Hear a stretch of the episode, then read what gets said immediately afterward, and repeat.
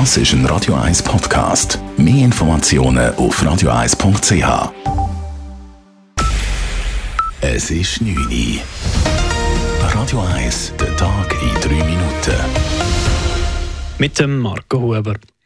Im abgeriegelten Gazastreifen wird die Versorgung der Zivilbevölkerung immer schwieriger. Hilfstransporte stehen vor dem ägyptischen Grenzübergang zum Gazastreifen in Rafah Schlange. Dieser bleibt jedoch geschlossen. Weiterhin unklar ist auch, wann und ob Israels Militär mit der angekündigten Bodenoffensive im Gazastreifen beginnen wird.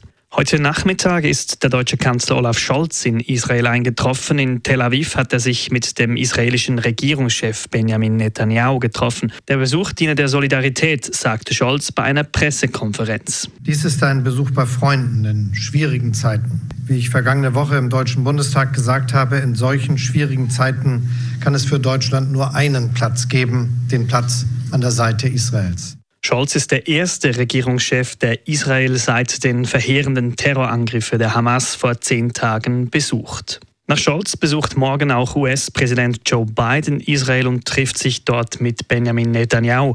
Noch am gleichen Tag reist Biden dann weiter zu einem Nahostgipfel nach Jordanien. Dort trifft er unter anderem den jordanischen König Abdullah und Palästina-Präsident Mahmoud Abbas. Auch Frankreichs Präsident Emmanuel Macron hat heute einen diplomatischen Besuch in Israel angekündigt. Noch ist allerdings unklar, wann dieser folgen wird. In Brüssel hat die Polizei bei einem Einsatz einen mutmaßlichen Islamisten erschossen, der mutmaßlich zwei schwedische Fußballfans getötet hatte.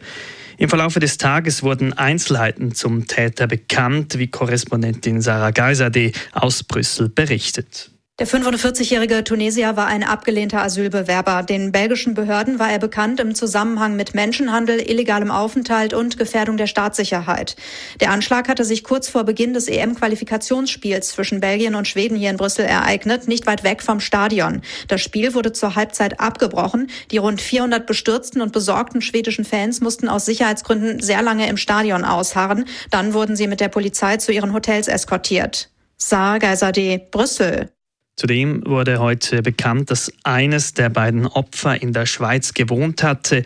Der Mann trug eine Schweizer ID bei sich.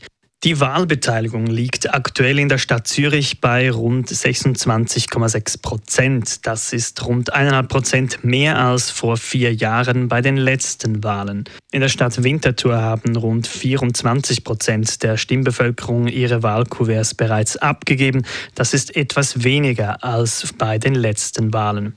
Allgemein zeichne sich eine tiefe Wahlbeteiligung ab, sagt Politologe Marc Balsiger. Es könnte sogar eine Rekordtiefe werden. Das Momentum für die letzten paar Tage ist nicht in Sicht. Das Momentum, wo die Leute so weit aufschrecken, dass nachher 10.000 oder sogar 100.000 zusätzlich und jetzt extra noch wählen. Und wegen dem wird es wahrscheinlich so in dem tiefen Range, wo wir bis jetzt hatten, die letzten 50 Jahre wieder reinkommen. Im schlimmsten Fall gibt es einen neuen Minusrekord. Das heisst, gerade mal fahrscharf 42 Prozent.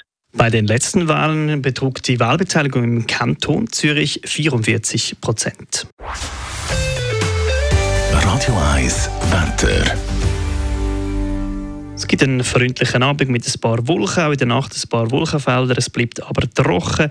Morgen dann ein Mix aus Nebel, Wolken und auch ein bisschen Sonne dazwischen. Lokal ist aber mit Regen zu rechnen. Temperaturen erreichen morgen maximal 14 Grad. Das war der Tag in drei Minuten.